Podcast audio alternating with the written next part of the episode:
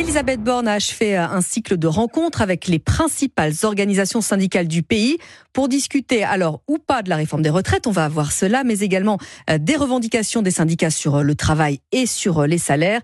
Nous sommes ce matin sur Europe 1 avec Cyril Chabagnier. Bonjour. Bonjour. Président de la CFTC. Alors, on va parler avec vous, bien sûr, euh, Cyril Chabagnier, de la mobilisation du 6 juin que vous attendez euh, avec impatience, j'imagine. Mais d'abord, euh, quel était le, ton de l'entretien avec Elisabeth Borne à Matignon cette semaine? Écoutez, nous, pour la CFTC, nous sommes allés combatifs pour la partie retraite et déterminés sur les, sur les autres sujets. Donc, je dirais que la réunion avec Elisabeth Borne, il y a eu un petit peu deux moments différents. Évidemment que sur la partie retraite, ça a été euh, un petit peu euh, tendu, comme vous pouvez l'imaginer. Sur les sur les autres sujets, euh, il y avait quand même un petit peu d'ouverture et donc euh, ça s'est un petit peu détendu par la suite, mais, euh, mais la première partie euh, de cette, de cette réunion était évidemment tendue puisque le gouvernement ne souhaite pas bouger sur, sur la partie retraite. Alors justement, le gouvernement qui ne veut pas bouger, il y a néanmoins une toute ultime possibilité de voir la, la loi retraite ne pas être appliquée avec cette proposition de la Lyotte, hein, encore d'essayer de, de, de, retoquer tout cela. Évidemment, vous, vous, la, vous la soutenez. Hein. Oui, nous soutenons en intersyndicat la proposition du groupe du groupe Lyot parce que pour la première fois, il pourrait y avoir un vote officiel euh, de l'Assemblée nationale. Jusqu'à présent, il n'y a pas eu euh, vraiment de vote puisque c'est passé en 49-3. Alors c'est vrai qu'il y a eu un vote sur une motion de censure contre mhm. le gouvernement, mais il n'y a pas eu un vote officiel pour ou contre les 64 ans. Euh, et donc, et j'ai redemandé pour la CFTC à la Première ministre de laisser en tout cas cette proposition de loi aller jusqu'au vote parce que on veut avoir un vote effectif de l'Assemblée nationale sur cette mesure. Et en parallèle, le gouvernement cherche à l'éviter. Hein. C'est une posture inquiétante, vous trouvez, de, de l'exécutif, Cyril Chabagnier oui, c'est une position inquiétante parce que ne pas aller au vote sur cette proposition de loi du groupe Lyot, ça va encore euh, mettre le feu dans le pays sur le côté euh, sur le côté antidémocratique. Alors, euh, on entend la première ministre n'a pas pas complètement tort quand elle dit que cette proposition de loi pourrait être inconstitutionnelle parce que ça modifie soit les recettes, soit les dépenses. Par définition, quand vous supprimez le passage de 62 à 64 ans, ça joue sur les sur les recettes mhm. et, et, sur, et sur les dépenses.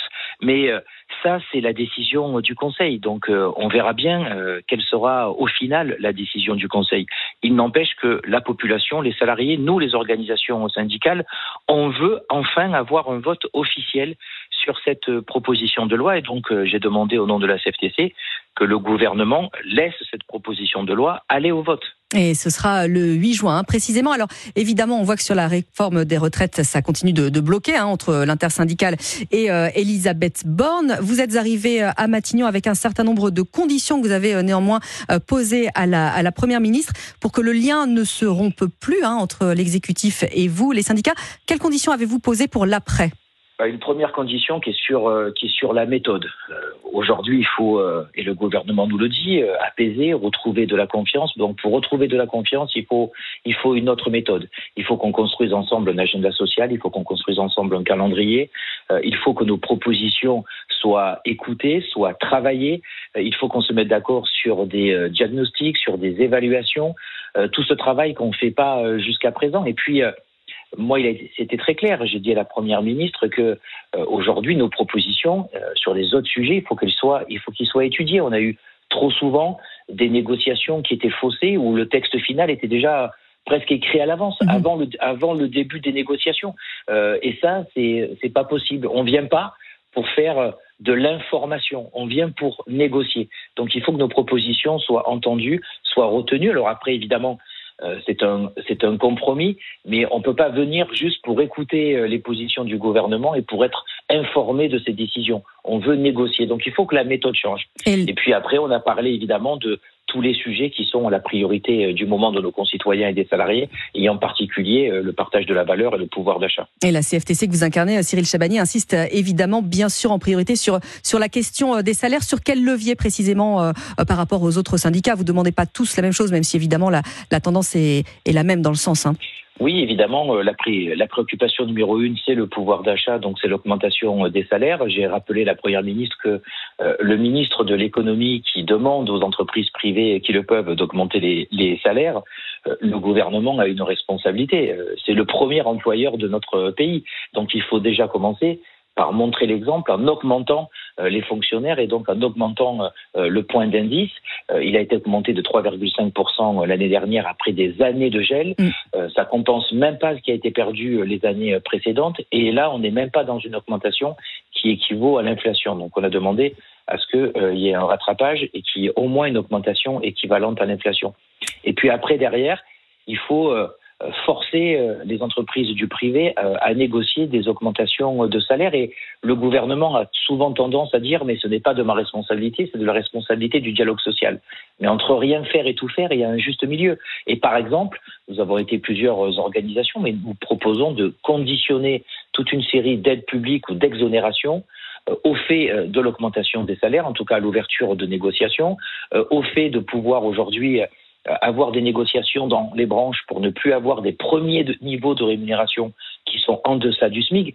Je rappelle qu'on a 147 branches sur 171 qui ont des premiers niveaux de rémunération en deçà du SMIC, ce qui est absolument, euh, absolument scandaleux. On a demandé aussi de, de revoir les exonérations euh, qu'on appelle loi Fillon à 1,6 SMIC, puisqu'en fait, les entreprises, à partir du moment où salariés à un salaire qui dépasse 1,6 SMIC perdent des exonérations. Donc ça crée une trappe à bas salaire et ces entreprises-là refusent, refusent complètement de, de négocier pour toutes les personnes euh, qui sont entre 1005 et 1800 euros.